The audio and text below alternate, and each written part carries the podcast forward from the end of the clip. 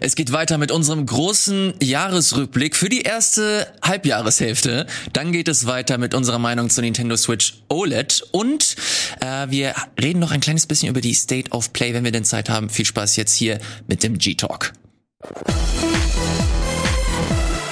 Herzlich willkommen, liebe Freunde, zu einer neuen Ausgabe des äh, G-Talks. Hier an meiner Seite Fabian Käufer, mal wieder. Hallo, ist der G-Talk der neue offizielle Titel oder hast du das gerade spontan improvisiert? Das gefällt mir sehr gut. Das ist der äh, offizielle Titel eigentlich seit äh, Wochen. Ich habe den letzte Woche leider nur vergessen. Ah, der G-Talk. Mhm. G-Talk hört sich für mich hier ein bisschen so an. Kennt jemand noch Erika Berger von RTL damals? Nein. Die hat Telefonanrufe entgegengenommen und dann einem Tipps gegeben für die richtigen Gs. Ja. G-League äh, sitzt auch an meiner Seite. Hallo, guten Tag. So, Freunde, wir haben letztes Mal ähm, aufgehört mit dem größten Halbjahresrückblick. Eigentlich wollten wir alles in einer Sendung machen, hat aber nicht funktioniert.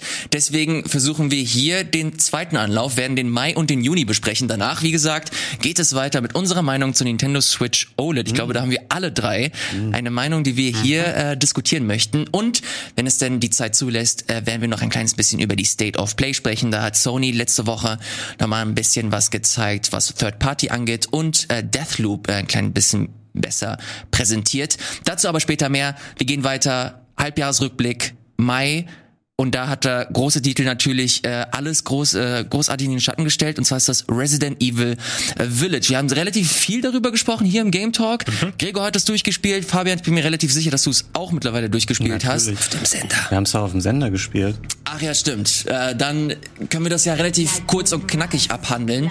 Ähm, eure Meinung zu dem Titel nochmal.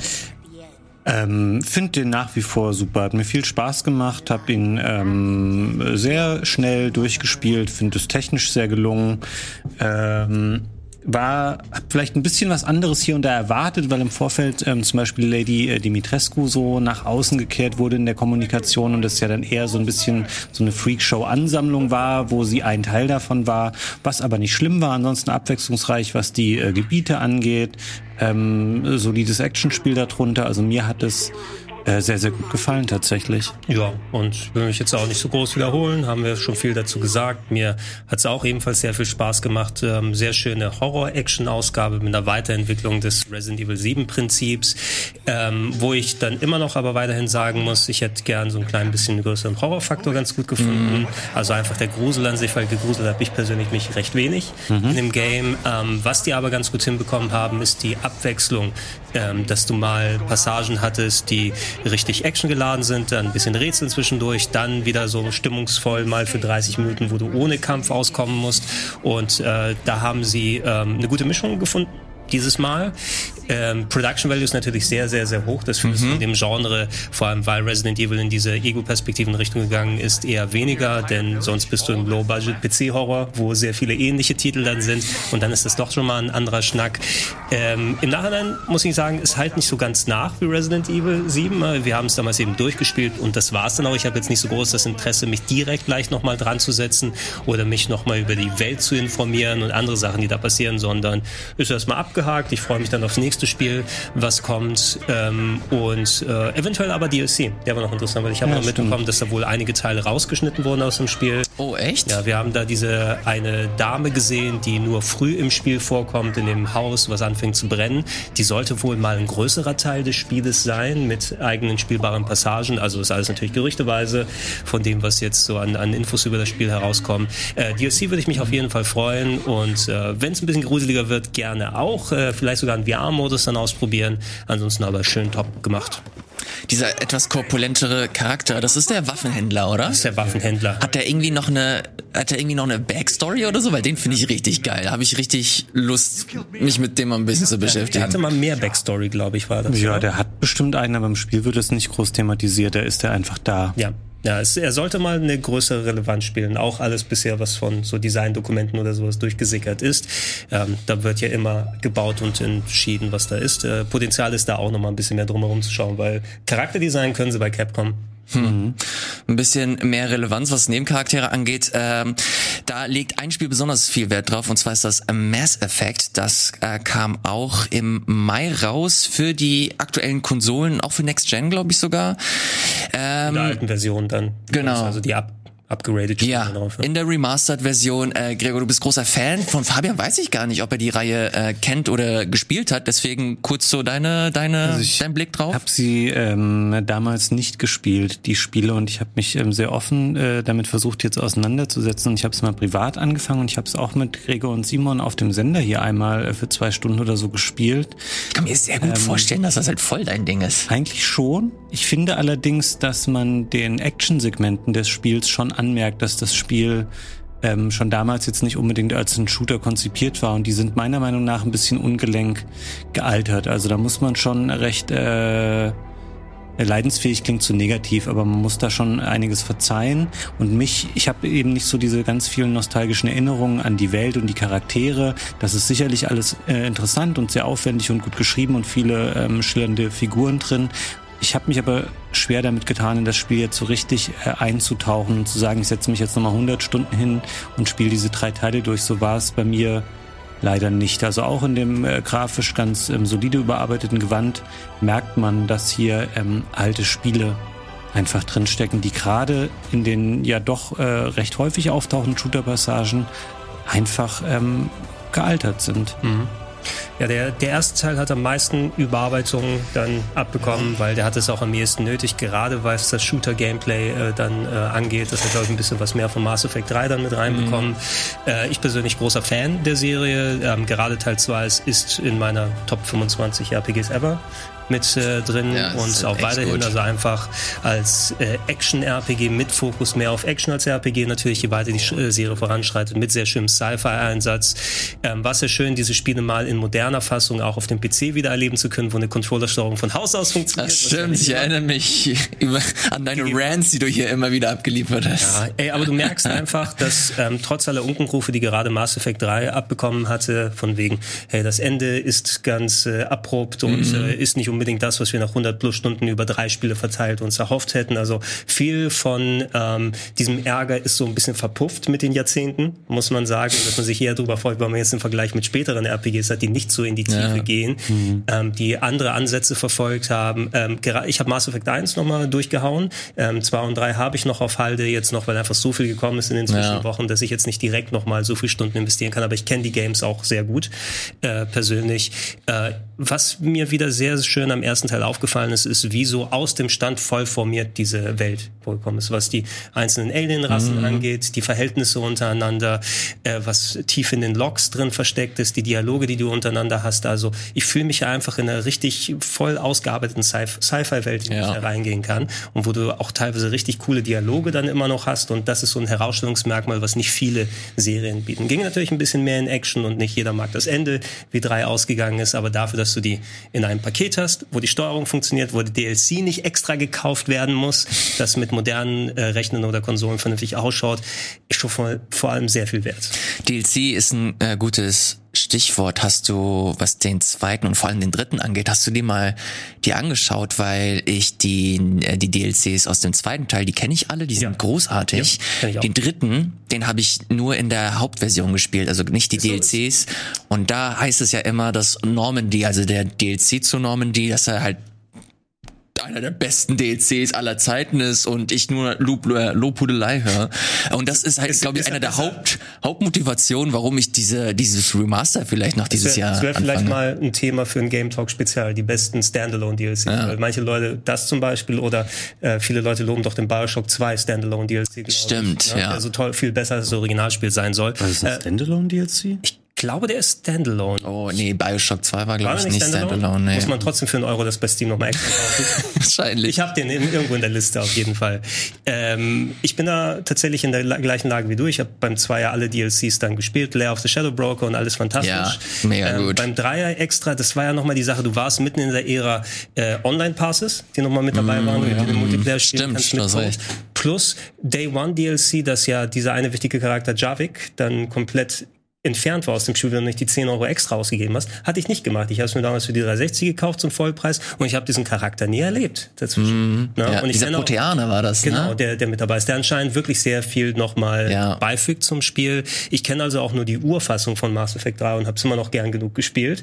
Ähm, das wäre auch eine Sache, die ich nochmal nachholen will, weil diese DLC-Politik von und, und äh, Online-Pass-Politik von EA äh, Anfang der 2010er, das war hm. wirklich arschig. Schlimme Zeiten waren das damals mit diesen Online-Passes und ja, so. Echt, die auch noch auslaufen irgendwann mal. Ne? Ich habe irgendwo noch PS3-Verpackung, da steht, Online-Pass läuft ab äh, 21.11.2014 oder so kann ich nie wieder online spielen, ne? Ja, das war noch diese Zeit, wo man händeringend nach einer Lösung gesucht hat wegen dem Verkaufs, ja. äh, wegen dem Gebrauchtmarkt. Heutzutage mit Game Pass und so. Ja, ey, halt macht zu wenig mega Geld. antiquiert die Diskussion. Wie können wir noch mal ein bisschen was reinholen? ich wollte gerade sagen, Tom Clancy muss wieder sein Brot buttern, aber das war ja bei Ubisoft und das ist mehr so seine Nachfahren jetzt. Machen wir weiter mit dem mit dem nächsten äh, großen Spiel, das ich persönlich gar nicht angefasst habe, weil ich äh, die ersten Bilder sahen zwar cool aus, war aber ein bisschen unsicher. Gregor, ich weiß, dass du es durchgehauen hast, und zwar ist das Biomutant. Durchgehauen nicht ganz, aber lang genug gespielt, sagen wir es, viel länger als viele andere Leute. Das ist ein neues äh, Open-World-Spiel äh, von THQ Nordic, wenn ich mich nicht irre. Also die haben es zumindest gepublished, äh, sah eigentlich oder sieht immer noch super interessant aus so auf dem ersten Blick, hat aber glaube ich technisch ein paar äh, Schwierigkeiten gehabt vor allem weil es ein an sich ambitioniertes Projekt ist. Wie waren so deine Eindrücke, als du das gespielt hast? Technisch und strukturell vor allem. Ne? Also du merkst, die Ambition dahinter war sehr groß, ähm, was wohl ähm, Ey, du wohl einerseits hast, wenn du ein kleines Team hast, da sollen ja hauptsächlich so 20 plus Leute dran gearbeitet ja. haben für viele Jahre, die von erfahrenen äh, Entwicklern gekommen sind, Avalanche Studios oder so, genau. die schon Open World Games gemacht haben und hier eine, äh, wie haben sie es genannt, Post Postapokalypse, also was mhm. äh, nach dem Ende der Welt und noch später passiert, wenn dann es gar keine Menschen, sondern nur noch mutierte Tiere überall gibt, ja. mit Resten der Welt, wo du dann auf einen großen epischen Quest geschickt wirst mit Fraktionen und verschiedenen Gesinnungen und Nebenaufgaben, die du erledigen kannst. Äh, ich finde die Grundidee immer noch sehr cool. Die Ausführung, daran hat es gearbeitet, häufig und das Spiel hat auch zu Recht seine Schelte abbekommen. Das Kämpfen fühlt sich ab und zu mal ein bisschen merkwürdig an, ähm, gerade die Dialoge und das immer wieder unterbrechen mit Texten, die so sinnfreies mhm. Psychogebabbel dann hatten am Anfang. Das hat mhm. mir, ging mir so gegen den Strich. Ich habe mich da trotzdem ein bisschen dann durchgequält am Anfang und ich meine in den Grunddetails, es macht Spaß, diese Welt zu erkunden. Ne? Wenn du auf den Stil stehst und über die Unzulänglichkeiten hinweg siehst, ist da ein durchaus interessantes Spielerlebnis drin, was auch immer ein paar andere Wege geht. Aber es ist eben sehr überambitioniert, weil es fischt in dem Gewässer, wo du eigentlich AAA hast mit 80, 100, 200 Millionen Dollar Budgets ja. und wenn du in Horizon Zero Dawn dagegen sitzt, ne? Was ja, in allen kleinen der, ja, der Vergleich Sachen, ist auch echt gemein. Es ey. ist gemein, aber trotzdem sind die ja in dieses Open World äh, Gefilde vorgegangen, ne? Und, wenn du, aber, du, und wollen eigentlich auch das gleiche oder fast das gleiche Geld haben, kostet äh, ja auch dann so an die 60 Euro. Ja, ne? aber kann es keine Nische? Ja, genau, das ist glaube ich der der das, das der, der Knackpunkt. Ding. Aber ich ich fände so eine Nische für so Double A Open Worlds wäre echt interessant. Und ich fand,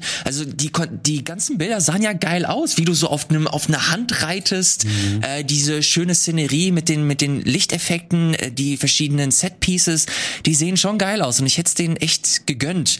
Aber was mich, glaube ich, so komplett von dem Spiel so losgeeist hat, war diese strukturellen Probleme, die du auch angesprochen hast, ja. dass du auch so narrativ hier und da immer mal wieder so Einschübe bekommst. Der Erzähler ist da viel zu omnipräsent Ach, und das sind so Sachen, die mich sehr sehr schnell ähm, aus dem aus dem aus dem Erlebnis wieder rausreißen. Fabian, hast du eine Meinung zu dem Spiel? Ähm, nee, nicht wirklich, weil ich habe äh, nur äh, negatives Feedback eigentlich von Kolleginnen und Kollegen dazu bekommen. Deswegen habe ich es bis heute noch nicht angeschaut, weil das Problem ist ein bisschen, in diesem äh, Genre der Open-World-Spiele ist die Konkurrenz sehr groß. Also auch Spiele, ähm, die da nicht top-notch sind, sind immer noch in mhm. der Regel gut bis ähm, sehr gut. Äh, man ist dann vielleicht maximal ein bisschen gelangweilt von dem Konzept dieses Abarbeitens von großen oder von vielen Aufgaben in großen offenen Welten. Und da hat es dann ein Spiel, was in der Quali Qualität offenkundig abfällt und dann eher so im Mittelfeld landet wie Biomutant. Das fällt dann eigentlich ja. fast schon komplett raus, ähm, bevor man sich da hinsetzt und das mal anschaut. Ich werde das irgendwann noch mal machen, aber meine Motivation, da jetzt nochmal signifikant Zeit reinzustecken, ist sehr gering.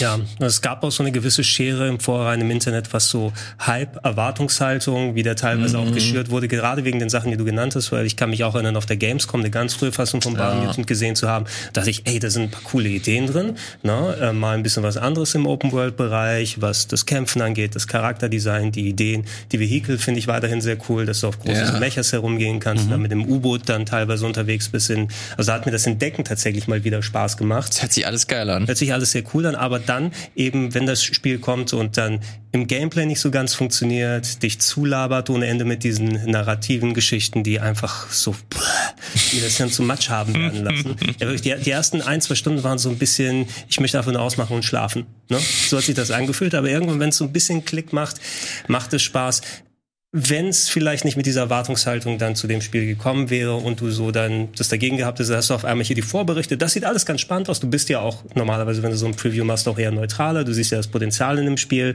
und da wird ja noch dran gearbeitet und dann kommen teilweise so Wochen später die Reviews raus. Na, ist ein Worst Open World Game ever. Ähm, und da siehst du so eine gewisse Diskrepanz. Deshalb ist ja auch so eine große Diskussion um den Titel drumherum entstanden. Äh, über kurz oder lang, das fühlt sich für mich ein bisschen so an, der landet eh im Game Pass. No? Ja, das Leute, ist aber auch prädestiniert dafür. Da werden Leute den auch noch mal ein bisschen mehr entdecken und eine andere, mit einer anderen Herangehensweise rangehen. Und ich hoffe zumindest, weil der hat schon verdient, dass man einen Blick darauf wirft. Wenn man die ultra teure Special Edition, wenn es so eine geben sollte, vorbestellt hat für viel, viel Geld und dann nicht das Game bekommt, was man sich erhofft hat, kann ich durchaus verstehen, dass manche Leute sauer gewesen sind. Dafür hat man eine schöne Figur.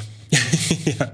Sag mal, bevor wir in den Juni springen, darf ich noch mal einmal einen Rückgriff auf die Themen der letzten Folge eigentlich machen? Da ist mir nämlich noch was eingefallen. Äh, selbstverständlich. Ähm, und zwar habt ihr beiden ja, äh, habt ihr beiden Returnal gespielt und das sie auch kurz angesprochen. Ich hatte gesagt, ich bin noch nicht dazu gekommen. Ich habe jetzt im Rahmen meiner journalistischen Sorgfaltspflicht das Spiel installiert und ähm, fleißig gespielt. Und ich würde gerne noch mal sagen, dass ich es prinzipiell als Spiel finde ich es überraschend fantastisch, muss ich sagen. Mhm. Ähm, ich finde, ich habe mal Bilder angemacht. Das sieht ganz toll aus. Es hat eine wahnsinnig gute Atmosphäre. Ich habe sofort gedacht, ähm, äh, was ich da alles dafür bezahlen würde, wenn man mir ein Dead Space oder auch ein Metroid Prime zum Beispiel mit so einer Technik geben würde. Atmosphäre, Story. Ähm, Story hier gar nicht äh, überzubewerten, weil das häufig in solchen Roguelikes, ähm, also jetzt mal Hades ausgenommen, aber spielt das nicht so eine große Rolle. Aber hier ist es alles super faszinierend und interessant.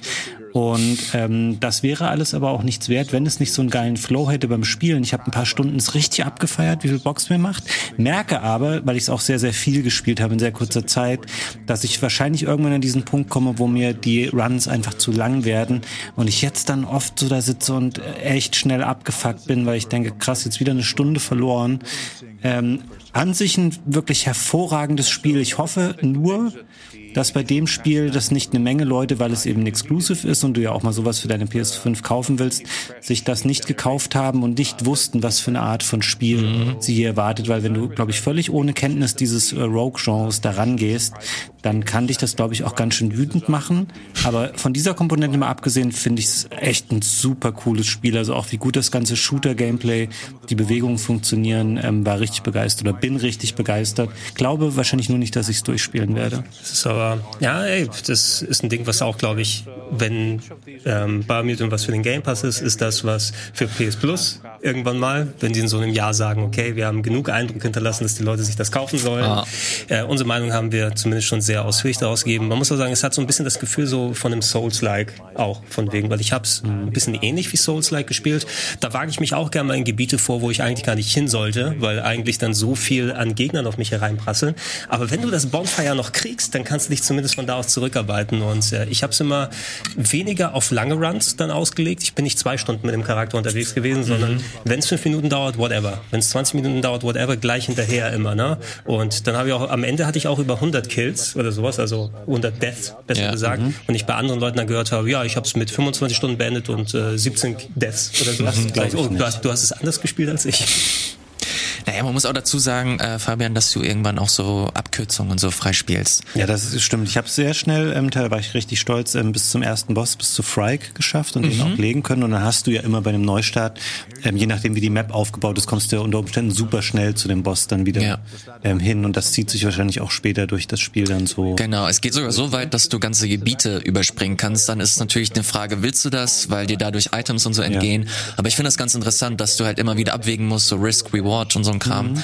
Ähm, ist schon ein beeindruckendes Spiel. Gucken, auch, auch selbst, selbst wenn ich da nicht mehr so viel, so enorm viel Content über habe, sind ja mittlerweile Patches erschienen, weil ich habe es ja zum Launch durchgespielt. Mhm. Ne? Was da am Balancing, am Gameplay vielleicht dann nochmal gerne. Ich habe mir auch ein paar Speedruns angeschaut, die nochmal spezialisiert Alter, Speedruns sind, glaube ich, echt geil. Ja, obwohl, der war ein bisschen langweilig. Echt? Das stelle ich mir voll geil vor. Einfach, weil er sah nicht so viel anders aus als typische Runs, die man drin hat. Nur ah. der konnte sehr schnell springen von der einen Ecke zur anderen. Verstehe, ne? okay. Ne? Und das war vor allem auch den einen Run, den ich gesehen hatte. Du hast natürlich Upgrades, die permanent da bleiben. Zum Beispiel, dass manche Waffen von Haus aus stärker sind ne? und mhm. dass die mhm. mehr Schaden abziehen. Und wenn ich sehe, dass er so einen Standard-Blaster hat und den finalen Endboss trotzdem in so 30 Sekunden weghauen kann, ist, um diesen Speedrun zu machen, doch noch einiges drin. Also da ist noch einiges an Potenzial. Äh, mal sehen, was die ähm, Entwickler dann auch dran schrauben und dass sich die Problematik mit den Zwischensaves mal regelt. Weil es gab wieder ein PS5-Update, das heißt, yeah. wieder, äh, ich habe die ganzen Memes dann sofort gesehen. Äh, say goodbye, press F to pay respects to my Returnal Session. Das ist, glaube ich, schon behoben mittlerweile. Dieses ja, glaubst du? Problem, ich, ja. ich bin mir ehrlich gesagt nicht sicher, habe das nicht mehr großartig weiterverfolgt. Bin aber auch ein Verfechter dafür, ey, lass die Leute einfach speichern, Mann. Ja. Ja ohne Scheiß. Ja. Ey, löscht den Spielstand doch, wenn es wieder geladen wird. Was ist das Problem? Ja. ja also machen das doch Roguelikes. Ja.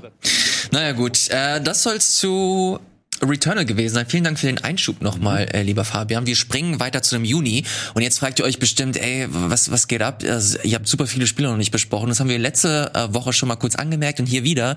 Äh, wir hegen keinen Anspruch auf komplette ähm, Vollständigkeit. Wir wollen hier nur die paar Highlights äh, widerspiegeln und äh, besprechen die großen Highlights oder die, die, die, den vollen Umfang, wenn wir wie immer Ende des Jahres äh, im Plauschangriff besprechen. Hier nochmal ganz kurz eine Bestandsaufnahme machen. So viel dazu, nur, nur damit ihr euch nicht wundert, wir gehen weiter zu den Juni. Und da habe ich hier ein kleines, süßes Spiel, das äh, viel zu wenige gespielt haben, finde ich. Mich inklusive hier eingenommen. Äh, Shikori heißt das. Das ist ein mm. neues Indie-Spiel von äh, Fiji heißen die, glaube ich, die Publisher zumindest. Finji, sorry, äh, ist für die PlayStation und für den PC rausgekommen und ist quasi so eine Mischung aus Zelda, äh, der der äh, Story-Stil erinnert so ein bisschen an Paper Mario und das Ziel ist hier, dass du Rätsel löst und das machst du, indem du die Welt einfärbst. Und das hat super gute Wertung eingenommen. Ich lese nur fantastisches Zeug darüber, bin aber selber leider nicht dazu gekommen, dieses Spiel zu spielen. Ähm, habt ihr es ein bisschen besser gemacht als ich? Ähm, leider bisher nicht. Ich habe es lustigerweise in der Vorbereitung auf die Sendung dann auch gesehen, als ich nochmal auf so einer Wertungsaggregator-Seite geschaut habe, was so die bestbewerteten Spiele waren. Und da hat sich das direkt äh, hinter der Mass Effect äh, Collection ganz vorne mit so einem Wertungsschnitt von 90 Prozent eingereiht. Ja. Ich kann aber jetzt auch anhand des Trailers, sag nochmal kurz, wie sich das genau so spielt, weil ich glaube, grundsätzlich könnte ich das schon auch mögen, auch wenn ich den Look jetzt nicht so richtig geil finde. Naja, du hast ja hier diesen Pinsel, mit dem rechten Analogstick machst du das. Ja. Und dann kannst du ähm, naja, wie gesagt, die Welt einfärben. Du hast so ein paar Rätsel, die darauf basieren. Du kannst, du musst aber jetzt nicht alles äh, akribisch und haarklein alles mit dem Pinsel machen. Du kannst mit einer Taste drücken, dann kannst du so, ein, kannst du so eine Art Rastermodell mhm. ähm, erstellen und dann kannst du alles auf einmal aus, wie quasi bei wie bei Paint oder so. Und mhm. da hast du es gerade schon gesehen, dass du auch so Pfade zeichnen kannst und diese Pfade werden dann äh, von einem von einem bestimmten Gegenstand äh, wahrgenommen und ähm, und befolgt. Und so zieht sich das halt durch. Und ich glaube, die, die, die größte Stärke des Spiels neben dem Style ist halt die Story, die halt wirklich schön und interessant ist. Bin super traurig, dass ich es noch nicht geschafft habe. Ich glaube, es liegt auch daran, dass es für die PlayStation und für den PC rausgekommen ist. Das sind so Spiele, die spiele ich, glaube ich, lieber auf der Switch, aber da hat sich Sony das relativ schnell exklusiv ja, gekrallt. Ich, ich, hätte dafür ein Touchscreen gerne haben wollen. Ja, das also kommt dann dazu. So ein Pinsel analog mit Sticks irgendwie lenken oder so ist weiß ich nicht, immer so ein Zusatzding, was ich nicht unbedingt brauche. Das unterwegs mal so drauftupfen. Ich bin auch bisher gar nicht dazu gekommen. Mhm. Muss ich sagen, das Interesse ist auch jetzt nicht so enorm. Stil sieht zwar cool aus. Ist vielleicht Color Splashing gut oder so? Nee, Color Splash war auch nicht so Das schlecht. war nicht so scheiße. Nee, tatsächlich. Ganz scheiße? Also komm, Origami King hat auch so Origami eine Schwäche gehabt. Origami King fand ich Hammer.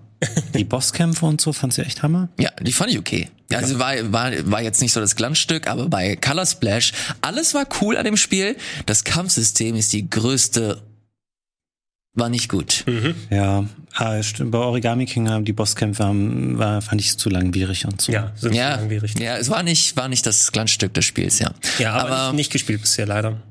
Schade. Ähm, wenn ihr es, äh, wenn ihr die Chance habt, dann guckt euch das sehr, sehr gerne an. Ist ein sehr, sehr gutes Spiel, äh, wenn man den Kolleginnen und Kollegen Glauben schenken darf. Gleiches gilt auch für Final Fantasy Remake Integrate oder mhm. Intermission in dem Fall. Das ist der DLC, der für das äh, Remake von Final Fantasy VII erschienen ist. Gregor, du hast es gespielt. Ich habe es runtergeladen und werde es diese Woche spielen.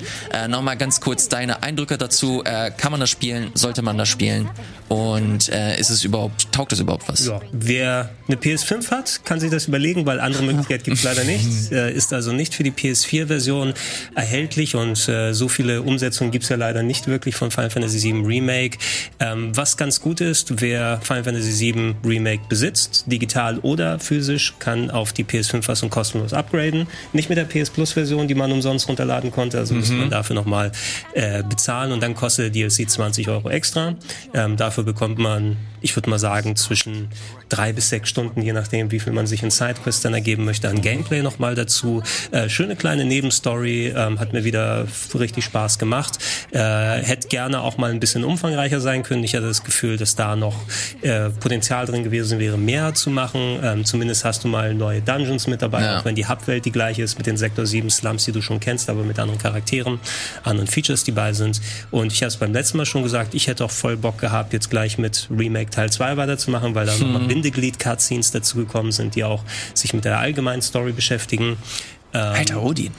Ja, äh, ich weiß nicht, was so groß anders dran gewesen ist, dass es nicht auf der PS4 funktioniert. Vielleicht ist es äh, von der Art der Dungeon, wie sie designt sind, dass sie jetzt größere Flächen und so weiter. Zu viele Türen vielleicht, die die PS4 nicht abbilden kann. Naja, es ist, ja, das, äh, es ist immerhin technisch wirkt es so, als weiß ob nicht, ob das jetzt ein Gag war oder ernst gemeint. Nein, ich kenne doch diese Türgeschichte um Final Fantasy. Ja, die, wurde, die wurde ja korrigiert, haben wir schon mal gesagt, nach, nach einem Jahr plus. Ähm, ich habe es beim letzten Mal auch schon gesagt, die Integrate-Fassung, was eben die PS5-Version äh, inklusive des DLCs ist es, aber auch so auf der PS5 wirkt es, wie es eigentlich hätte released werden sollen, mit Türtexturen, mit kaum Ladezeiten, wie mhm. äh, auf der, was wurde auf der PS4 35 Sekunden war das, war das so zwei auf der PS5. Cool. Ne? Also alleine das macht das Spiel schon wert, da gespielt zu werden hauptsächlich. Und wer es bisher noch gar nicht kennt und eine PS5 hat, dann lieber auf die Art plus den DLC sich nochmal angucken. Ist immer noch eines meiner liebsten Games letztes Jahr gewesen. Ja. Und äh, hoffentlich dauert es nicht zu lange bis Teil 2. Sagen wir mal 2025 oder so, ne? Ja, das ist realistisch. Äh, dem, äh, dem würde ich sogar, glaube ich, fast äh, zustimmen. Ähm, eine Sache, die ich dazu noch erwähnen möchte, was für ein Pain ist es bitte, die PS4-Version auf die PS5-Version abzugraden? Ich fand das. War so? Ich fand das mega grauenhaft. Echt? Das hat bei mir Muss ich im PS Plus auf den richtigen Button klicken und dann war's. Ich, also PlayStation Store, meine ich. Ich hatte die PS4-Version nicht mehr auf meiner PlayStation ich äh, habe mir nur die PS5-Version runtergeladen. Mhm. Dann hieß es, okay, nee, das kannst du nicht machen. Du musst erst die PS4-Version äh, besitzen. Dann habe ich mir die PS4-Version runtergeladen, dann habe ich die PS5-Version nochmal ähm, gestartet, dann hieß es, nein, du musst deinen Spielstand hoch, äh, hochladen. Also ging es auch um die Spielstände zusätzlich? Genau, dann musste okay. ich in die PS4-Version rein, ich musste meinen Spielstand hochladen in die Cloud, dann musste ich PS, die PS4-Version wieder schließen, dann musste ich die PS5-Version wieder anmachen, ich musste meinen Spielstand runterladen und dann konnte ich die PS5-Version spielen. Aber das hat ja nichts uh. damit zu tun, die PS5-Version freizuschalten, weil dieses Saves hochladen, wieder runterladen, gab es bei Spider-Man, gab es bei... Aber das Crash. war da genauso scheiße scheiße. Das, warum genau, ist das überhaupt sagen, so doof? Ich will nicht sagen, dass es besser ist, aber das Upgraden an sich sollte nicht so schwer sein, dass du die PS5-Version auch freischaltest. Ja. Das ja. ist easy, weil ich habe das gleiche auch gemacht. Ich habe aber keinen Spielstand gehabt von der PS4, deswegen hatte ich auch kein Problem. Aber warum ist dieser Spielstandtransfer oft so ein Hassel? Bei, ja. bei Xbox kriegst du davon gar nichts mit, weil das einfach alles im Hintergrund in der Cloud ja. alles stattfindet. Bei der Xbox Ich will ja jetzt nicht wieder dieses Lied anfangen, aber ich könnte jetzt hier auf dem Laptop, was hier steht, mich über die Webseite einloggen, ähm, sagen, ich will hier im Browser Xbox spielen. Das hat den gleichen Spielstand wie bei meinem Halo 4, was ich gestern zu Hause auf meiner Xbox gespielt habe. Und ich habe nichts dafür gemacht. Das muss doch Sony irgendwie auch mal hinkriegen, solche Sachen automatisch zu handeln, ohne dass man da so einen riesen Hassel dann damit hat. Ich glaube, das hat irgendwie was mit der Infrastruktur und so zu tun. Die ärgern sich, glaube ich, auch richtig, dass sie das irgendwie nicht mit bedacht haben und dass Microsoft so äh, krass ähm, an, an vorderer Stelle steht, was das angeht. Aber ja, ist einfach, ist natürlich, äh, ich habe mich da auch ein bisschen äh, doof angestellt, weil ich einfach nicht wusste, dass ich äh, die PS4-Version vor allem auch brauche. Ähm, aber es ist halt einfach unfassbar nervig und äh, möchte ich so eigentlich ungern zukünftig haben. Mach's nicht so wie ich. Also ich hatte das Freischalten ging fix und dann habe ich gemerkt, ich möchte gerne meine Saves haben, lade die PS4-Version nochmal runter und merke dann, dass ich das gar nicht mit meiner PS4-Version damals gespielt habe, sondern als Preview-Fassung ist. Also mein, Oh. ich, ich hatte gar keine Saves, die verbunden waren mit meinem Account. Also wieder gelöscht und dann wieder von vorne anfangen müssen. Der DLC funktioniert aber auch ohne alte Saves, kann separat gestartet werden. Okay. Ja, nee, das ist, das ist doof. Das ist äh, nicht gut. Hast ja, hast ja eine Flatrate fürs Internet, ne? Das wäre noch besser, Problem. wenn wir noch keine Flatrates hätten, sondern alles immer nach Megabyte bezahlen würden. Ich, ich habe nur noch Internet mit Prepaid Aldi-Karten. Ja. So Leute, machen wir äh, weiter. Das soll zu Intermission äh, respektive Integrate gewesen sein. Ich würde gerne mit einem Switch-Spiel weitermachen, das äh, nicht so wirklich ein Spiel ist, sondern vielmehr ein Creator. Äh, Game Builder Garage heißt das. Oder im Deutschen Spielestudio ist ähm, das neue Spiel von Nintendo, das so Richtung Mario Maker, Ninte Nintendo Labo geht. Und da geht es darum, dass du halt wirklich eigene Spiele programmieren und kreieren kannst. Ich habe mich ein bisschen damit beschäftigt und ich muss sagen, ich finde das schon richtig süß. Ähm, du siehst hier nämlich, äh, dass jedes einzelne Element, also du kannst halt ein Spiel wirklich von, von äh, Anfang an äh, programmieren. Das heißt, du kannst die Steuerung manipulieren, du kannst die Kamera setzen, wie du möchtest, du kannst in 2D, du kannst in 3D äh, Spiele erstellen und jedes Element, das bedeutet, wenn du jetzt zum Beispiel die Steuerung ähm, dir anschaust, dann hast du äh, so Nudons, das, das sind so das sind so kleine Charaktere mit eigenen Persönlichkeiten. Ähm, wenn du jetzt hier ein Objekt einsetzen möchtest, dann musst du ein Objektnudon benutzen. Und dieser Objektnudon hat eine eigene Persönlichkeit, hat einen eigenen Namen. Und so lernst du so ein bisschen spielerisch äh, die ganzen Elemente kennen und wirst auch immer weiter vertrauter damit und das geht halt wirklich von Anfang bis Ende komplett durch. Also du hast den Stick, der hat eine eigene Persönlichkeit, du hast den A und B Knopf, der hat eine eigene Persönlichkeit, du hast den Männchen, du hast das Männchen, das eine eigene Persönlichkeit hat und so versucht man dir das alles so ein bisschen näher zu bringen. Ähm, Ihr merkt auch, ist für eine relativ junge Zielgruppe gemacht. Also hier wird auch lieber einmal zu viel als einmal zu wenig erklärt, was ich persönlich gar nicht so schlimm finde, weil das Ding, das sieht vielleicht nicht so aus, aber das kann richtig komplex werden. Du hast super viele äh, Möglichkeiten, hier Spiele zu entwickeln und das in den verschiedensten Genres, Farben und, und Formen. Ähm, du hast auch zu Beginn äh, verschiedene Lektionen. Du äh, spielst erstmal ein Spiel. Das kann zum Beispiel so ein kleines, so ein kleiner 2D-Brawler sein. Den spielst du für zwei Minuten und dann geht Nintendo mit dir oder das Spiel mit dir das, das komplette Tutorial durch. Von Anfang bis Ende, bis du das Spiel, das du vor, vor einer Stunde gespielt hast, selber programmiert und erstellt hast. Und so hast du das mit fünf Spielen insgesamt. Also du spielst immer ein kurzes Spiel, und dann geht man mit dir die komplette, das komplette Tutorial durch, bis du das Spiel, äh, was du selber gezockt hast, selbst programmiert hast. Und die Tutorials gehen so 40 bis 60 Minuten stellenweise. Ähm, also wie gesagt, wird dir alles nochmal in aller Ruhe erklärt und das hat, das hat Bock gemacht. Das hat wirklich Bock gemacht. Ich finde es nur ein bisschen schade, dass du, äh, du kannst dann, wenn du ein Spiel kreiert hast, bekommst du natürlich deinen Code. Ja. Aber das ist nicht so wie bei Mario Maker oder bei, nee, nur bei Mario Maker, was Nintendo angeht, dass du das irgendwo kuratiert hast. Also, dass du eine Hauptseite äh, hast, wo du andere Cre äh, Creations dir anschauen kannst. Du kannst das wirklich nur im Internet, du gehst auf Reddit und teilst deinen Code. Und dann musst du dir diese Codes aus dem Internet quasi fischen. Was ich ein bisschen schade finde. Wie krass wäre das? Wenn du dir ein Spiel erstellst und es gibt im E-Shop eine Sektion, äh, wo du dein Spiel exportieren kannst für diese E-Shop-Kategorie.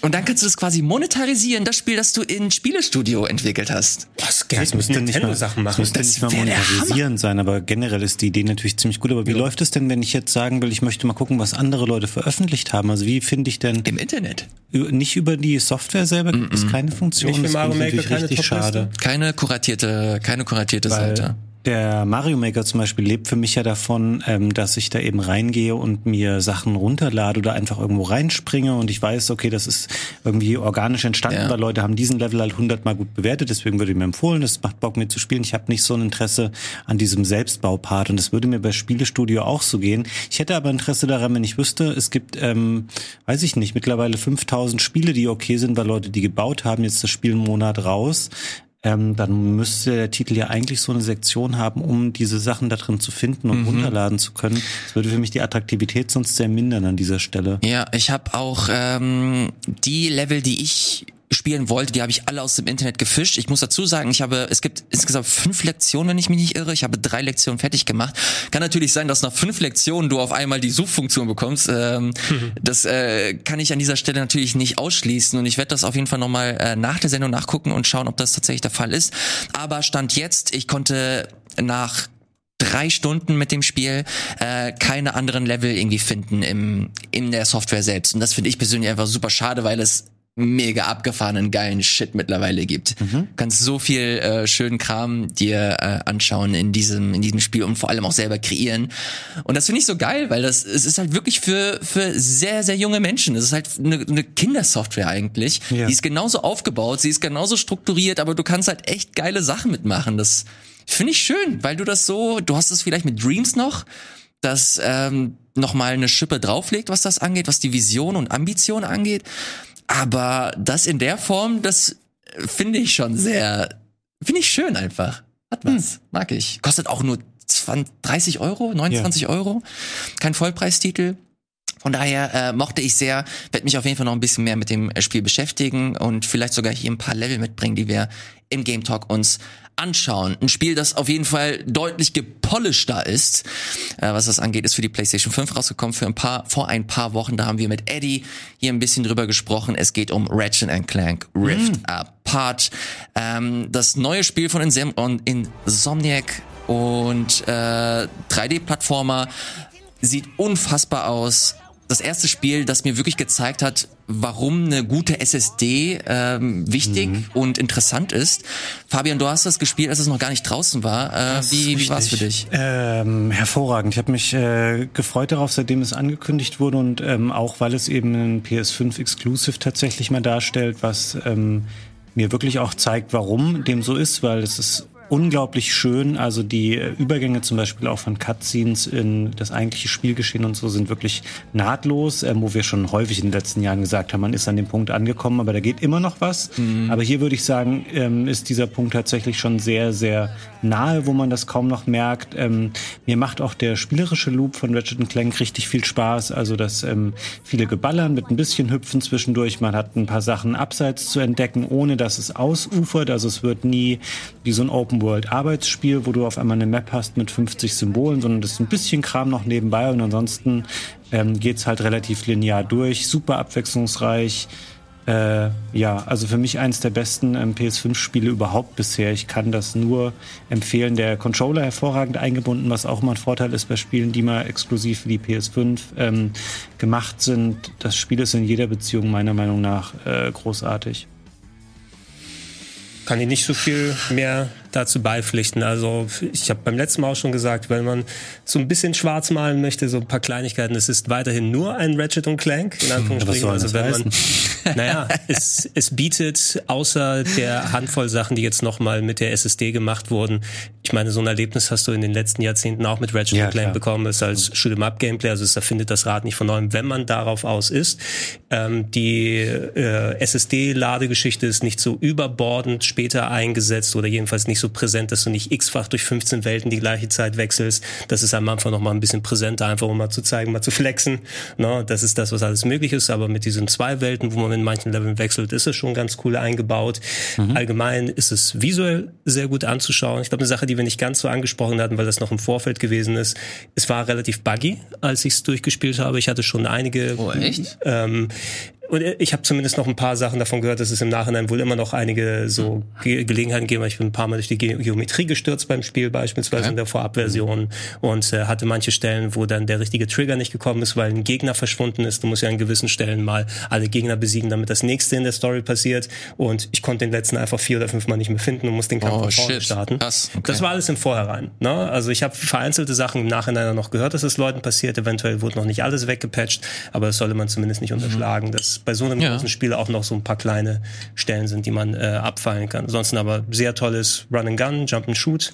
Man ist nach mhm. Returnal ein bisschen weniger anspruchsvoll zum Glück. Ja, aber ja. finde ich ganz okay. Aber hat, hat einen recht ähnlichen Einsatz, Ansatz ja. damit. Und waren sehr schöne 12 bis 14 Stunden. Mhm. Ich habe das äh, erst vor ein paar Tagen durchgespielt, hatte jetzt keine Bugs oder so. Und ich muss nochmal sagen, ist bei Miles Morales auch so. Wie geil ist es bitte, dass man mittlerweile Performance Mode und Raytracing hat. Das ist einfach nur unfassbar schön. Das Also hattest du, hatte ich leider nicht beim Durchspielen. Das Ja. haben sie erst Ja, mit dem Day One Patch ne? ähm, reingepatcht. Äh, aber auch so, ich konnte auch, fand auch die 30 Frames tatsächlich Ja. hier nicht so schlimm. Ja. Aber im Zweifelsfall würde ich auch mal die Option wählen, die du ansprichst, also 60 Frames und Ja, Raytracing. das war- ähm, ist schon Hammer. War ein äh, fantastisches Erlebnis, kann ich tatsächlich nur so wiedergeben. Äh, weiter geht es mit ein Spiel, das ich noch nicht gespielt habe, nochmal ein Titel für die Nintendo Switch. Ist auch gar nicht so alt. Ich weiß, dass ihr beide es gemeinsam mit Wirt hier auf dem Sender gespielt habt. Äh, Mario Golf ist rausgekommen. Und da bin ich ein bisschen zwiegespalten, weil ich habe ja nicht so viel Gutes äh, zu diesem Spiel gehört. Was sagt ihr denn dazu? Ja, jetzt ähm, meine Erfahrungen damit sind jetzt primär auf äh, die Multiplayer-Runden fokussiert und da habe ich mich auch ein bisschen darauf vorbereitet, wie man offenkundig auch ähm, gesehen hat in der Sendung, die wir hatten, wo ich ja nahezu unbesiegt geblieben bin für äh, 90 Prozent der Zeit.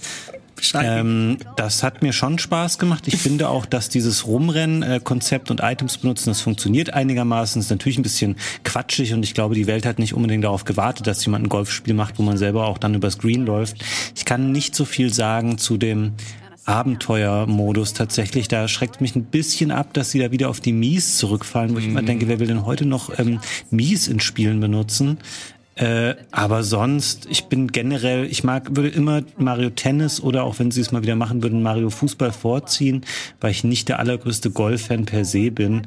Aber das Spiel funktioniert schon und ist ähm, ein typisch solides äh, Mario-Sportspiel für mich, was aber auch nicht ähm, irgendwas signifikant äh, besser oder radikal neu macht im Vergleich zu vorherigen Spielen dieser Art. Ja, wenn du nur den, also wenn du da rangehst und sagst, du willst den Multiplayer hauptsächlich spielen, ähm, man kann zwar leicht reinkommen, aber ich finde, das tut deinem eigentlichen Spiel selber nicht ganz so gut, weil bei einem Golfspiel ist es normalerweise so, ähm, dass äh, du dich je nach Game mal damit arrangieren musst, okay, wie verhält sich das mit der Schlagkraft, die du hast, wie kannst du vernünftig anschneiden, wie enorm wirkt sich der Wind äh, aus, manche Spiele sind da wesentlich stärker, was die Biegung des Balls angeht oder äh, was die Höhenunterschiede beim Ja. Putten und so weiter angeht. Das kannst du bei diesem Speedgolf, wo du anfängst zu laufen, gar nicht vernünftig abschätzen, ne? weil dann schlägst du ab und siehst weder, wo der Ball landet, wie du daneben gewesen bist, sondern bist darauf konzentriert, hier deinen Dauerlauf da zu machen. Das ist vielleicht ein bisschen kontraproduktiv. Ähm, ich müsste mehr den Singleplayer mal spielen, weil von den Handvoll Sessions, die ich vorab gemacht habe, um mich mal einzugewöhnen, ähm, sah das interessant genug aus und ich spiele ab und zu immer noch immer ganz gerne Golfspieler, wobei ich früher mehr so in der realistischen Ecke, sagen wir mal, war. Oh, so echt? Leaderboard, PGA Tour Golf und solche. Sachen habe ich früher noch gezockt. Also in den Super Nintendo Mega Drive C64 Zeiten ungefähr. Ähm, dass ich sowas immer ganz gerne mal wieder mache. Äh, ich habe nichts gegen den Rollenspielmodus, der war mal ein bisschen wortlastig, wie so häufig. Ne? Ja. So, dass du immer zugelabert wirst ohne Ende bei solchen Sachen. Aber es hat irgendwie so, einen- so einen netten Charme, die Welt da, wo man herumläuft und dann die ganzen kleinen Sachen erledigt. Ich würde es auf jeden Fall noch mehr ausprobieren und das Multiplayer-Ding hat schon ganz guten Party, Mario Party Charakter, sagen wir schon, wenn du dich ja richtig drin vertiefen kannst. Äh, in der äh, in der Hinsicht möchte ich gerne noch ein anderes Spiel empfehlen für die Nintendo Switch. Ich habe mal hier einen kleinen Trailer aufgemacht. Und zwar kam das raus, als es, äh, als die Switch noch relativ neu war. Und zwar ist Oh. das Golf Story. Ah, ähm, ein fantastisches äh, Golf-RPG, was richtig viel Bock macht. Du hast so verschiedene Welten, die auch so verschiedene Themes haben. Du hast so eine Horrorwelt, eine Schneewelt, eine Wüstenwelt mit so lustigen Charakteren und Stories. Und das hat echt Bock gemacht. Das äh, kann ich wirklich sehr, sehr empfehlen. Ist auch nicht so teuer. Gibt es im E-Shop für 15 oder 20 Euro.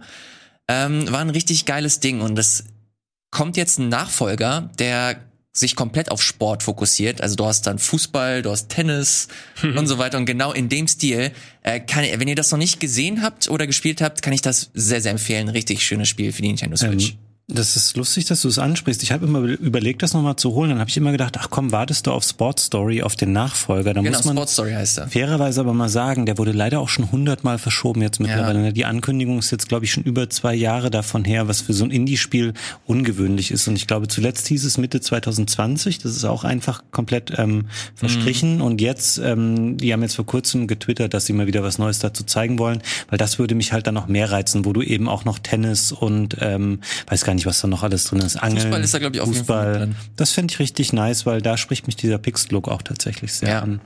Ja, man muss dazu sagen, ist halt Corona und so weiter und so fort. Deswegen ähm, kann, kann man vor allem Indie-Devs, glaube ich, nicht so viel äh, vorwerfen, was das angeht. Ist halt natürlich schade. Aber äh, was lange währt, wird hoffentlich gut und das gilt dann hoffentlich dann auch für Sport Story. Ob es auch für Scarlet Nexus ähm, heißt oder der Fall ist, bin ich mir ehrlich gesagt nicht sicher. Ich weiß auch nicht, ob das irgendjemand von uns gespielt hat, weil ich das Gefühl habe, dass das so ein Titel ist, der komplett unter dem Radar gelaufen mhm. ist. Nur kurz bisher, da kam ja eine Demo vor einiger Zeit raus. Also ich habe die Vollversion auch bei mir, aber auch hier fängst du ein neues, so langwieriges Spiel an. Da denke ich auch immer, habe ich das Zeitinvestment, was ich machen kann oder nicht? Im Moment leider nicht so sehr. Ähm, von dem, was ich gespielt habe, ich habe so ein bisschen was in Richtung Code Vein erwartet. Also es mhm. war ja der, das Souls-artige Game mhm. mit Anime-Charakteren, was von Bandai Namco gekommen ist. Hier ist natürlich auch wieder ein sehr nach vorne gepackten Anime-Look mit eigener Storyline, alles drumherum.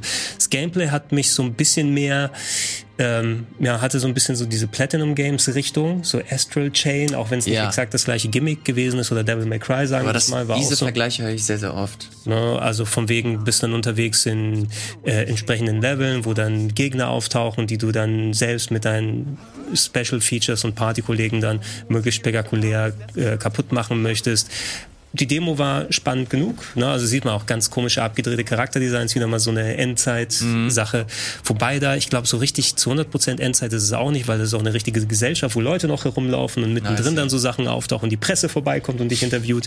Also keine Ahnung, also ziemlich abstruse äh, Geschichten, die mit dabei sind.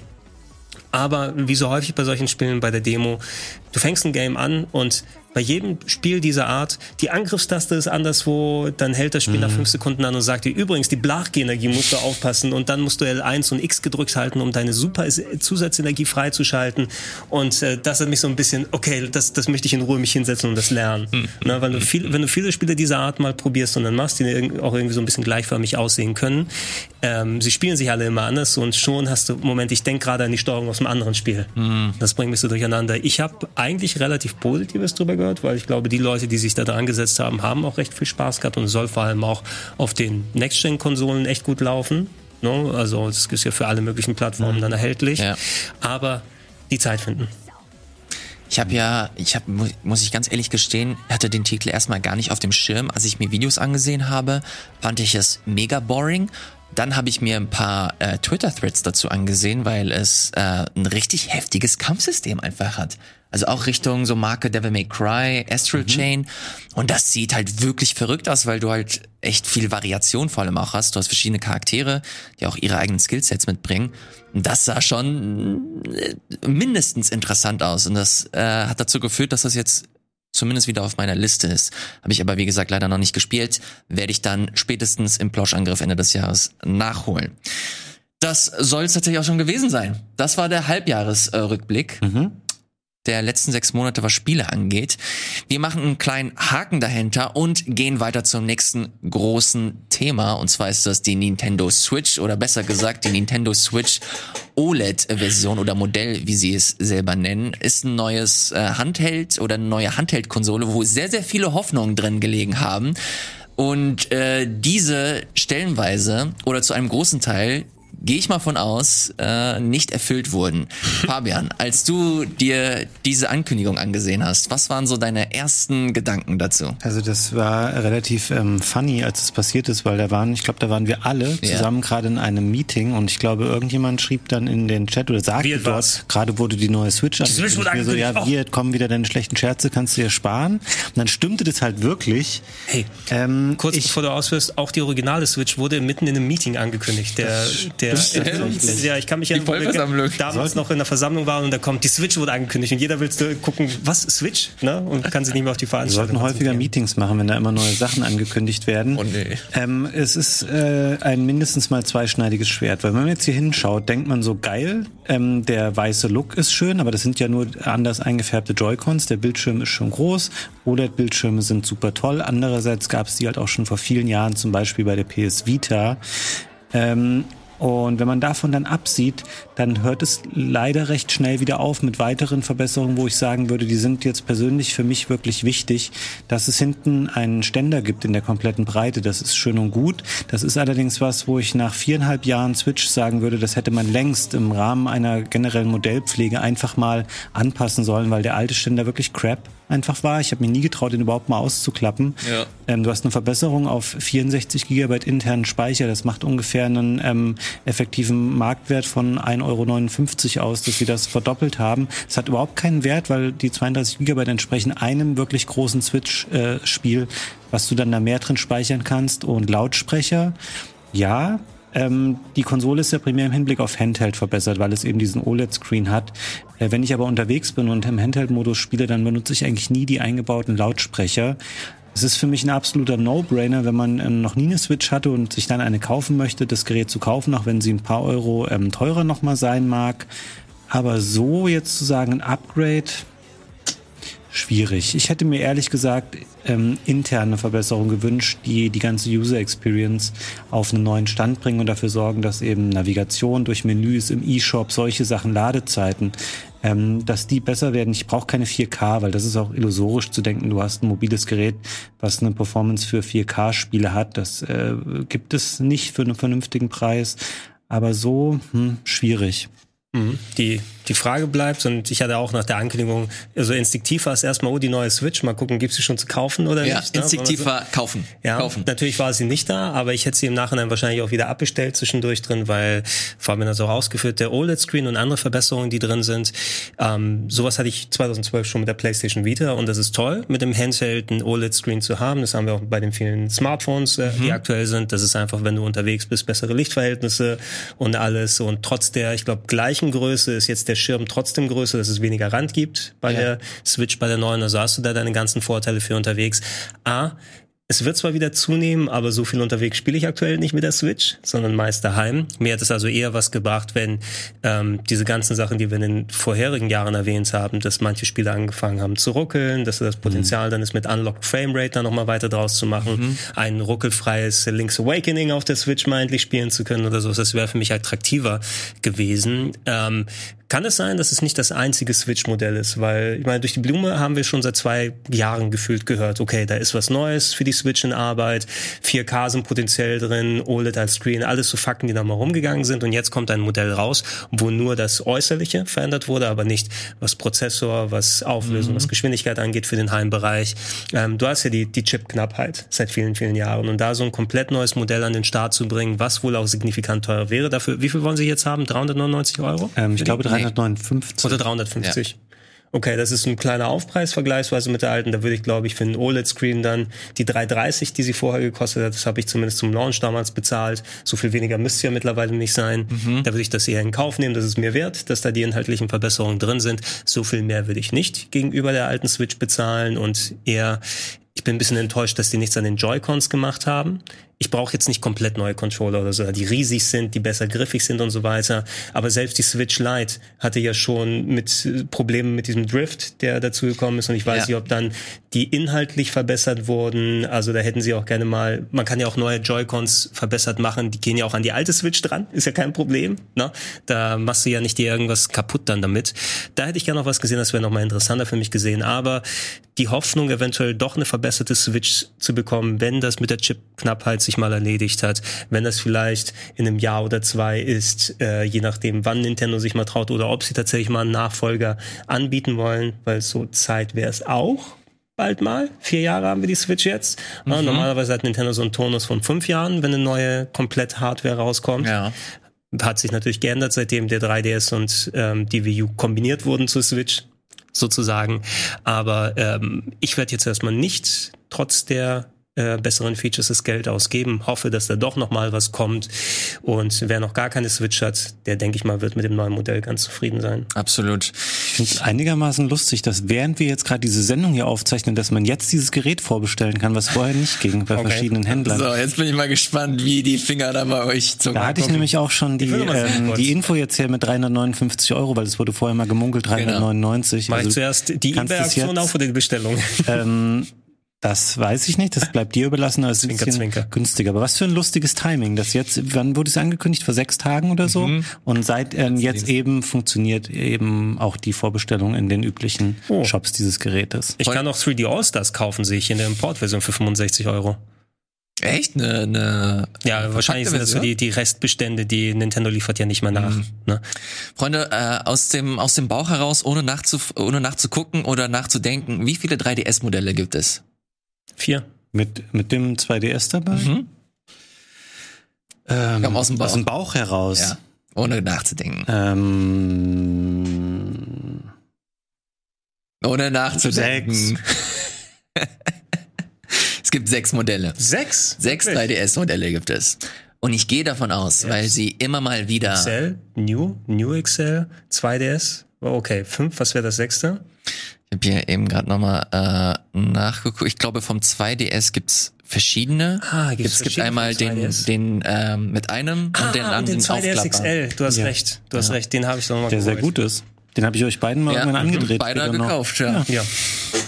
Und äh, ich gehe sehr stark davon aus, weil Doug Bowser das auch in einem Interview, glaube ich, mit Polygon erwähnt hat, dass die äh, ganze diese ganze Lifecycle ihrer Konsolen, also jetzt äh, speziell mit der Switch, dass das alles verändert wurde dadurch, dass das jetzt mittlerweile eine Hybridkonsole ist. Und ich gehe fest davon aus, dass das hundertprozentig genau diese denselben Ge äh, Weg gehen wird wie auch schon die anderen Handhelds. Das bedeutet, wir werden mindestens fünf Modelle dieser Switch-Konsole sehen. Wir werden jetzt hier, äh, das, wir haben hier das OLED-Modell, dann wird in eins bis zwei Jahren vielleicht eine Pro kommen. Dann wird nochmal in eins bis zwei Jahren der direkte Nachfolger kommen mit der Switch 2. Ähm, und man kann jetzt, man kann natürlich, jeder kann für sich entscheiden, ob das jetzt für einen gut oder schlecht ist.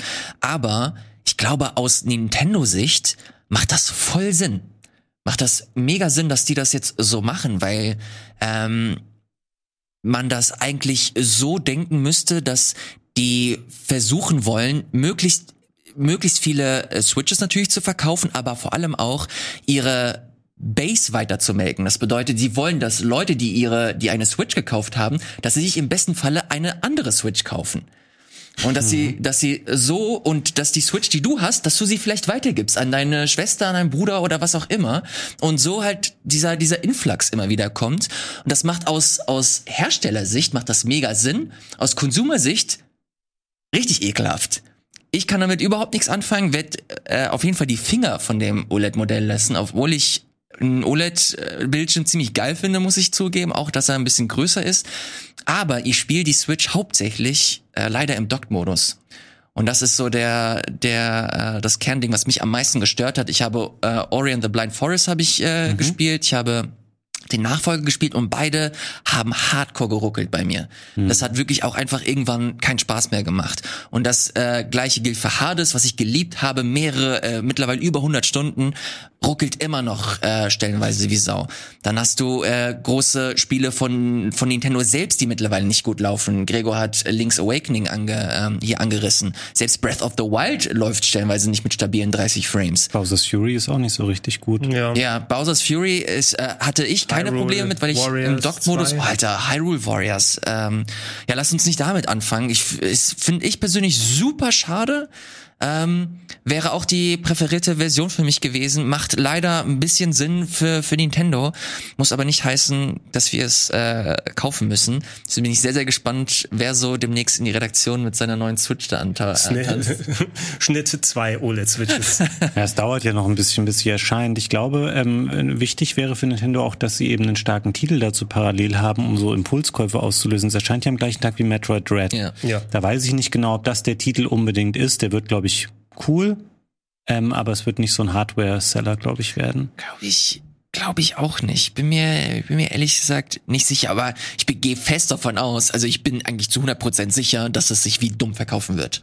Dass sich das jeder holen möchte. Also wir, wir haben immer so diese, diese Core-Perspektive von, den, von dem Hardcore-Gamer oder von dem Enthusiasten, äh, der gerne Videospiele spielt. Aber ich glaube, der Mainstream, der wird da richtig drauf steil gehen. Meinst du? Jeder wird sich ne, doch, auf jeden Aber gera Fall. gerade unter dem Aspekt, wenn ich kein Core-Gamer bin und Wert darauf lege, dass der Bildschirm ein bisschen heller ist, wozu muss ich mir eine neue Switch kaufen, wenn ich schon eine habe? Ja, weil die geil ist, weil du, äh, weil du deine Switch dann einfach weitergeben kannst und dieses neue geile Spielzeug kaufen kannst. Also so wie Handys abgegradet Ja, werden. genau. meinst Es, du, ne? das ist genau dasselbe Modell, eins zu eins. Das ist wie, du kaufst dir das neue iPhone. Weil der Bildschirm ein bisschen größer ist und du jetzt auch drei Kameras hast statt zwei. Ja, aber du hast auch eine bessere Leistung. Das ist ja der große Naja, Punkt nicht hier. mal unbedingt stellenweise. Du hast, du hast die großen Upgrades, aber du hast auch so Zwischenmodelle, die auch verkauft Ja, werden. stimmt. Und das ist, das ist genau das, das Ding hier mit der, mit der Switch. müssen mal, die hätten noch ein neues Betriebssystem machen müssen, wo die Icons anders groß sind. no? Dann äh, gibt's noch mal extra Grund. Vielleicht Ja. wird doch die alte Switch dann künftig gedrosselt über ein ja. Update oder so. Die wird Ja, dann die völlig wird- unbenutzbar langsam. Oh, du kannst leider mit der alten Switch nicht mehr in den E-Shop. Das funktioniert nicht mehr. Schade. Aber Ja. du musst dir eine OLED kaufen. Aber du, du hast, du, hast- du hast es mal, du hast es in unserem ähm, Slack äh, erwähnt, die normale Switch, da gehe ich auch von aus, die wird einfach auslaufen. Die, die, die wird, die wird nicht mehr, die wird nicht mehr Du im meinst, nicht, Handel. du meinst nicht die Batterie, sondern das Modell. Das Modell, ja. Das, das wird es dann irgendwann nicht mehr zu kaufen geben und die OLED wird dann das, der neue Standard. Und irgendwann kommt dann das neue Modell und das ist dann der, der Up, das Upgrade da für den, für den, für die Leute, die gerne im Dock-Modus spielen. Dann hast du die Version, die äh, gerne im Handheld-Modus spielen. Das ist die, wie heißt die, Switch Lite. Mini? Lite. Und dann hast du halt die Basisversion mit der, mit der OLED-Variante. Und so geht das halt immer weiter. Ich glaube, von der Switch, da werden wir noch sehr viele Jahre sehr viel sehen. Deswegen bin ich äh, zum einen ernüchtert, aber zum anderen gehe ich fest davon aus, dass es noch so eine Pro-Version geben wird und deswegen werde ich die mir erstmal nicht holen. So, was ist denn äh, gleichzeitig die Frage äh, an euch? Eure Wunschversion einer Switch, wie würde die schon aussehen? Würde euch denn schon reichen, dass sie mehr, mehr Leistung hat? Oder ähm, habt ihr noch ein paar andere Punkte, die ihr gerne in einem Nachfolgermodell sehen wollt, die ihr dann auch sofort kaufen würdet? Ich würde sagen, also wichtig für unterwegs, der OLED-Screen ist schon mal ein sehr guter Anfang. Batterieleistung. Ne? Müssen wir mal gucken, inwiefern sich der OLED-Screen, der wird natürlich mehr Energie ziehen.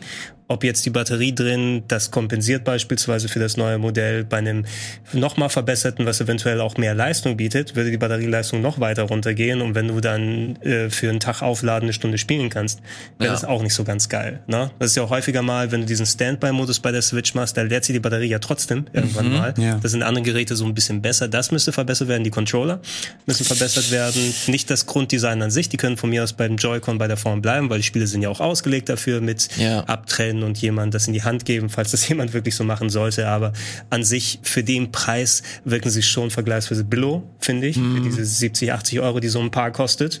Ähm, da, äh, und dieser Drift müsste nicht sein. Die könnten einfach sich angenehmer anfühlen, nicht so krampfig, nicht so klein und alles. Äh, und am wichtigsten wäre einfach höhere Auflösung und bessere Leistung. No? Also wenn ich mir auf dem PC für einen Bruchteil der Kosten eine Grafikkarte holen kann, es muss keine 380, 390 Ti oder whatever sein oder was sie da kosten, aber du kriegst ja schon wesentlich bessere Leistung, wenn du 100, 200 Euro Ja. oder sowas ausgibst auf dem PC, wenn du eine alte Grafikkarte drin hast. Ähm, und dass du gar nicht die Möglichkeit hast, Switch-Titel besser zu spielen, es sei denn, du gehst dann in Richtung Emulation, die ja auch mittlerweile fortgeschritten ist, aber es ist mir alles noch viel zu aufwendig, wie das funktioniert. Ich will einfach ein gutes Grundmodell haben, wo ich sage, ich schmeiße eine gute Auflösung hin, ich will gerne feste 30 oder 60 FPS haben bei Spielen, dass es nicht aussieht, äh, dass ich erstmal das kalte Kotzen bekomme, wenn ich von PS5 von Xbox und PC zurückgehe zur, zur Switch. Und das wäre das Hauptargument für mich. Ich kann das nur unterstreichen, was Gregor sagt. Die Leistung müsste auf ein adäquates äh, Level gebracht werden. Also klar, du wirst immer Kompromisse haben bei einem bestimmten Preis, dann sollte es noch mobil sein und der Akku soll nicht nach einer Stunde leer sein. Aber einfach eine feste Framerate irgendwie erreichen und dann meinetwegen im Handheld-Modus kann der Screen 1080p sein. Jo. Von mir aus, das muss auch keine Dock-Konsole mit 4K dann sein. Das können sie auch bei 1080 belassen. Aber einfach die ganze Benutzerführung irgendwie optimieren. Das muss alles viel schneller gehen. Ähm, da durch die Menüs zu navigieren, Ordner Download nochmal in die Menüs. Ordner. Es ist jetzt, wir sind viereinhalb Jahre mit der Switch unterwegs. Selbst die Wii und die Wii U konnten Ordner erstellen. Also bei der Switch hat 370 Euro für es hat sich nichts geändert an der ganzen User Experience, die du mit der Switch hast. Und das finde ich einfach schade. Auch deine, deine Spielebibliothek, okay, du kannst im Store dann nochmal gucken, welche Titel du hast, aber auf dem Hauptbildschirm taucht dann alles auf, egal ob es installiert Ja. ist oder nicht, ob du mal ein Modul reingepackt hast oder nicht und da mal durchzutauchen und zu gucken, was ist auf deiner SD-Karte drauf, was ist da drauf, das zu sortieren und schauen. Das ist auch alles irgendwie nicht komplett zu Ende gedacht. Äh, Das ist auf jeden Fall äh, ein bisschen äh, Nachholbedarf, was das angeht. Aber sag nochmal, wie du sie dir wünschen würdest, Elias. Ey, ähm, kennt ihr diese dieses Upscale-Feature von Nvidia, wie heißt das Ja, nochmal? DLSS. DLSS. So, DLSS. Äh, könnt ihr das, könnt ihr das grob erklären, wie das, äh, wie das funktioniert oder was, Ja. was am Ende bei, bei, bei uns rauskommt? Naja, du verwendest halt intern eine niedrigere Auflösung, ähm, damit die äh, Ressourcen nicht so hart beansprucht werden und dann wird laufen da KI-Algorithmen drüber und die sorgen dafür, dass das Bild wieder hoch ähm, skaliert wird und dann äh, genauso aussieht, als wäre das Spiel mal nativ in 4K berechnet worden. Tatsächlich ist die ähm, Auflösung und der Anspruch dahinter an die Hardware aber sehr viel niedriger und das spart dir einfach ähm, Rechenpower ein. Und deswegen können die Frameraten sich teilweise ganz erstaunlich erhöhen. Und das ist ja auch ein beliebtes Hilfsmittel, um eben bei manchen Spielen, wenn du nicht gerade eine 3090 hast, trotzdem bei 4K irgendwie, also bei 4K ähm, 60 Frames oder mehr zu erreichen. Ähm, und das ist aber was, da müssten sie von der Architektur, ich glaube nicht, dass sowas, dieser Tegra-Chip, der da verbaut ist, der war damals schon alt, 2017. Da müsste eine ganz andere Technik rein, ähm, um so ein äh, Supersampling auch bei der Switch benutzen zu können. Weil das wäre eine Lösung auf Genau, jeden Fall. Ja. genau darauf wollte ich hinaus, dass man, äh, wenn du halt wirklich eine neue Switch hast, die äh, so inhaltlich auch äh, von ihren Specs sich äh, von der aktuellen Version unterscheidet, dass man vielleicht so in diese Richtung geht, dass ich brauche bei Nintendo kein 4K, das hast du vorhin auch schon erwähnt, dass du, das sind halt Spiele, ich habe eine PS5, da kann ich die 4K Sachen spielen oder eine Xbox äh, Series, äh, die du dann zu Hause hast. Auf der auf der Switch will ich halt einfach so bis so quirky Spiele, Indie-Spiele oder halt Nintendo-Spiele spielen, die jetzt nicht überragend aussehen müssen, aber ich will, dass sie halt vernünftig laufen. Und ich möchte auch, dass hier und da mal so das ein oder andere Indie-Spiel, das äh, vielleicht ein bisschen anspruchsvoller ist, gut drauf läuft. Und ich finde, dass diese DLS, DLSS-Lösung so die perfekte Variante dafür wäre, dass man das vielleicht so ein bisschen anpasst, modifiziert für halt eine Nintendo Switch Hardware und genau das würde ich mir wünschen für eine, für eine Nintendo Switch Pro oder eine Switch 2, wie man es nennen möchte. Ähm, dazu kommt der, der Akku. Äh, Gregor, du hast es gerade erwähnt. Könnt ihr mich mal ein bisschen aufklären, was so diesen OLED-Bildschirm betrifft? Weil der ist ja eigentlich sparsamer als ein LCD-Bildschirm, oder? Schwierig. Also es ist ja eine andere Darstellungsart. Ne? Ich glaube, Ja. bei OLED ist der Unterschied ja, dass nur die Pixel dann angesprochen werden, die auch wirklich äh, benutzt Ja. werden und der Rest dann quasi wirklich schwarz bleibt, dass du nicht immer diesen Grauschleier dahinter hast, wo bei TFT-Displays dann alles grundsätzlich immer beleuchtet ist im Hintergrund. Ähm, ich kann dir jetzt nicht genau sagen, wie da das Verhältnis ist, was da einspart oder nicht. Ich weiß, ich habe einen OLED-Fernseher daheim und der zieht, glaube ich, ein bisschen mehr als ein Ja. vergleichsweise TFT-Schirm, aber es kann auch nur ein Einzelfall sein. Ich habe mich da nicht so 100% damit beschäftigt. Das können gerne die Chat-Experten dann Sehr, sehr gerne. dann nochmal ausführen, wie es ist. Ich habe das Gefühl aber, dass mit der Strahlleistung und äh, was der was die Bildqualität dann angeht, dass du eventuell dann vielleicht nicht so viel einsparst.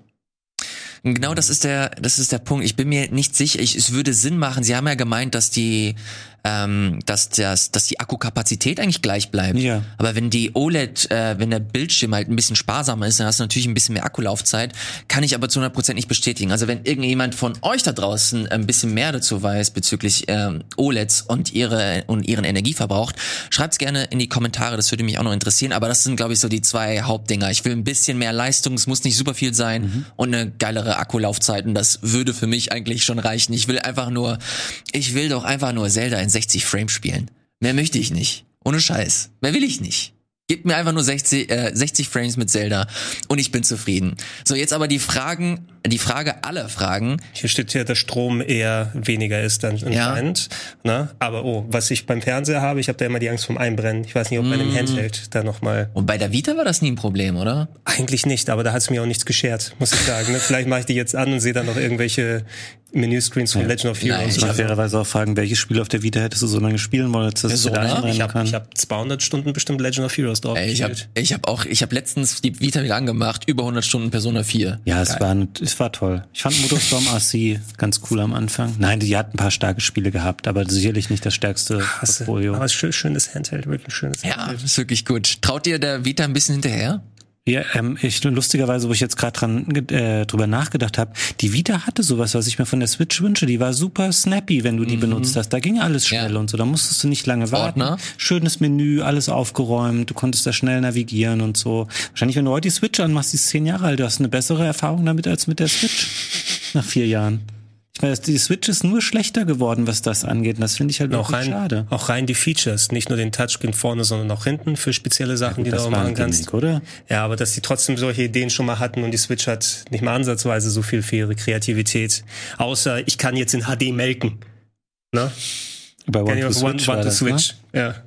Ich erinnere mich an so eine sehr krude Game Talk Sendung, wo wir One to? Switch. Ich weiß nicht, ob das wirklich Game Talk war. Es könnte so eine Switch Launch. Nee, New Game Plus war das, Das glaube ich. Das sogar noch.